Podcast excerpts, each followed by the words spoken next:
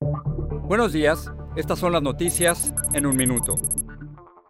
Es martes 26 de octubre, les saluda Rosetol. Los arrestos de inmigrantes en Estados Unidos cayeron al punto más bajo en una década, según datos obtenidos por The Washington Post. En el año fiscal 2021 se realizaron 72.000 detenciones administrativas, en comparación con las 104.000 registradas en 2020. El gobierno de Biden redirigió el foco de las deportaciones para priorizar arrestos de delincuentes graves.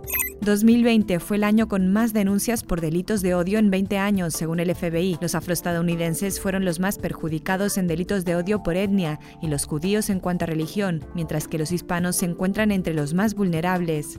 Después de las fuertes tormentas que dejaron récords de lluvia y deslaves en California, ahora es el turno de la costa este, donde hoy se esperan fuertes precipitaciones y vientos y posibilidad de inundaciones que pueden afectar a unos 70 millones de estadounidenses.